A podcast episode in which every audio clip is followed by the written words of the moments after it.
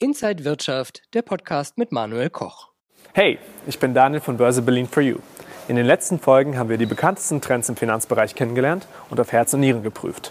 In den nächsten Folgen widmen wir uns nun Digital Assets und allem, was sie so mit sich bringen. Bevor wir in die Tiefe gehen, wollen wir von euch wissen, ob der Begriff Digital Assets euch schon mal über den Weg gelaufen ist. Nein, was sind das? Nein. Also ganz genau weiß ich jetzt nicht, was Digital Assets sind, aber es ist zwar noch irgendwie so digitale Vermögenswerte, oder? Ganz grob. Nicht schlecht. Ihr habt schon den einen oder anderen guten Punkt genannt. Lasst uns das Thema nun genauer unter die Lupe nehmen. Digital Assets sind die digitalisierte Form von physischen Vermögenswerten.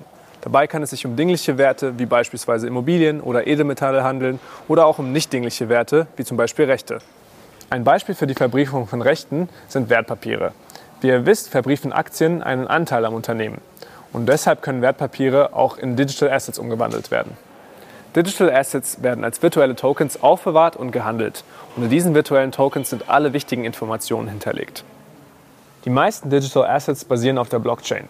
Die Blockchain ist eine öffentliche Datenbank. In ihr können Transaktionen mit Digital Assets verwaltet und durchgeführt werden. Im Begriff Blockchain steht Block für die einzelnen Transaktionen. Alle Transaktionen werden in chronologischer Reihenfolge aneinandergefügt, wie die Glieder einer Kette.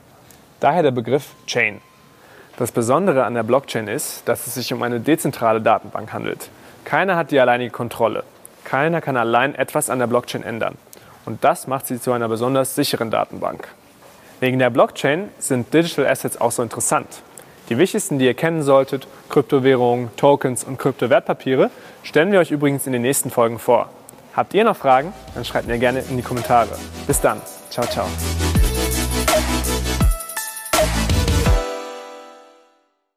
Und wenn euch diese Sendung gefallen hat, dann abonniert gerne den Podcast von Inside Wirtschaft und gebt uns ein Like.